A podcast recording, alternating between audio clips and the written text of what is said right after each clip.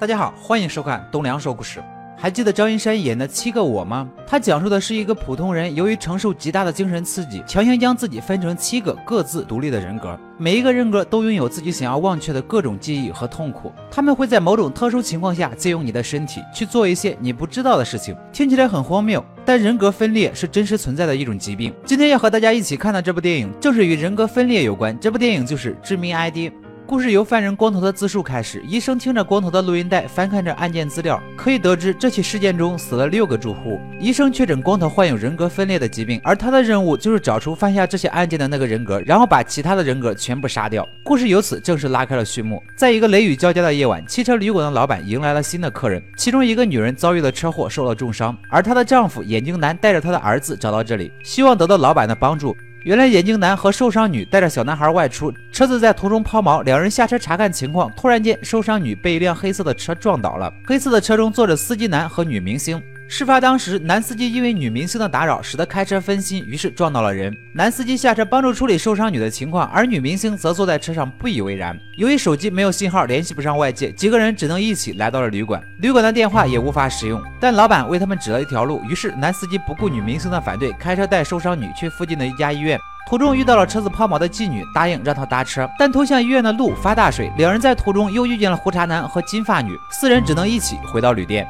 一个男警察押送犯人也来到这里，他的无线电联系不上外界，只能在这里歇歇脚。至此，十一人集结，一场不可避免的杀戮即将来临。男司机找到针和线，暂时为受伤女缝上伤口。小男孩趴在窗边看着楼下的犯人，不知道在想些什么。怀有心事的不止小男孩一个人。这个夜晚，眼镜男一直祈求受伤女能够醒过来。男司机吃下了一些未知药物。老板看着一张照片，陷入了沉思。妓女在房间拿出了许多钱。胡茬男没有理会金发女，独自沉思。犯人正在挣扎着想要逃 走，而男警察换掉了身上的衣服，露出了沾有血迹的衬衫。他们都隐藏着自己的秘密，内心期盼着这个雷雨交加的夜晚能够快点过去。养尊处优的女明星此时冒着雨，拿着手机外出寻找信号源。她迫切想要快点离开这个鬼地方。然而，女明星在暗处遭到袭击，惊醒了男司机。男司机依照线索，在一个洗衣机里找到了女明星的头颅。警觉的男司机和闻声而来的男警察立刻去查看犯人情况。然而，犯人早已逃之夭夭。有人死了，而犯人逃走了，所有人都陷入了恐慌。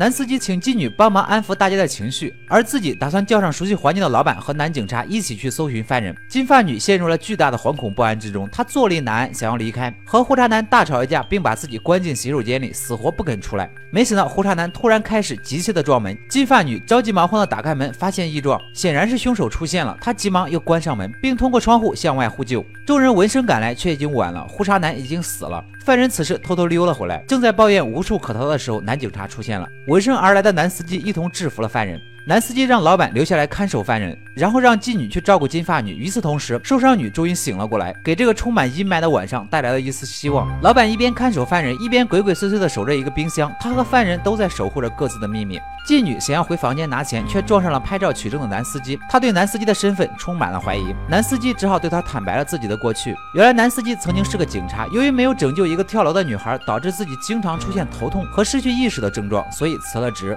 男司机和男警察发现了鬼鬼祟祟的老板，他们对擅离职守的老板很不满。三人来到库房，却发现犯人惨死，老板成为了首要怀疑对象。男司机和男警察咄咄相逼，情急之下，老板挟持了妓女，却被他挣脱。混乱之中，他们撞上了冰箱，众人才发现冰箱中竟然有一具尸体。秘密暴露的老板想要开车逃走，但小男孩就挡在他面前。眼镜男为了救小男孩，一个飞扑，自己却被车撞死了。被绑的老板吐出真相，原来冰箱里的尸体才是真正的老板，而他只是一个赌徒。他来时，老板已经暴毙，再加上他需要钱活下去，于是他就顶替那具尸体做了老板。男。警察更加确认他就是凶手，可男司机却持有不同的看法。就在他们争吵和规划下一步的计划时，受伤女已经去世，众人越来越恐慌。金发女甚至觉得这是恶灵作祟。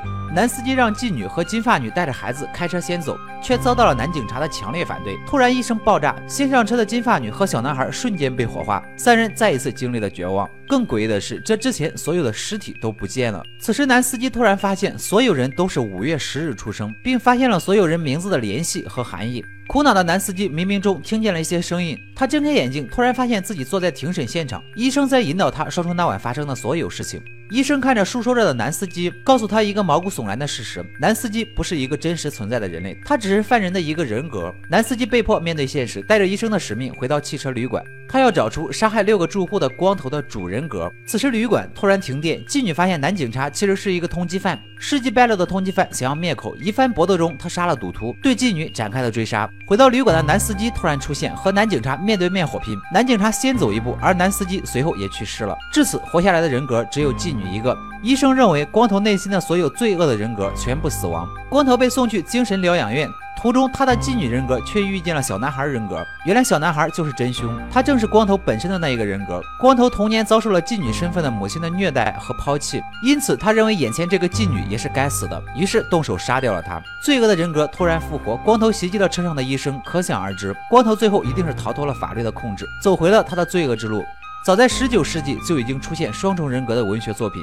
化身博士中，博士通过药物控制了自己的分身海德先生，揭示了一个深刻的命题：人究竟是黑白分明，还是善恶共存？谁都不能解释这个命题。看完这部电影，你可以好好思考一个问题：假如你的身体存在另一个人，他承担着你所有的痛苦和罪恶，你是会杀掉他，还是会与他共存？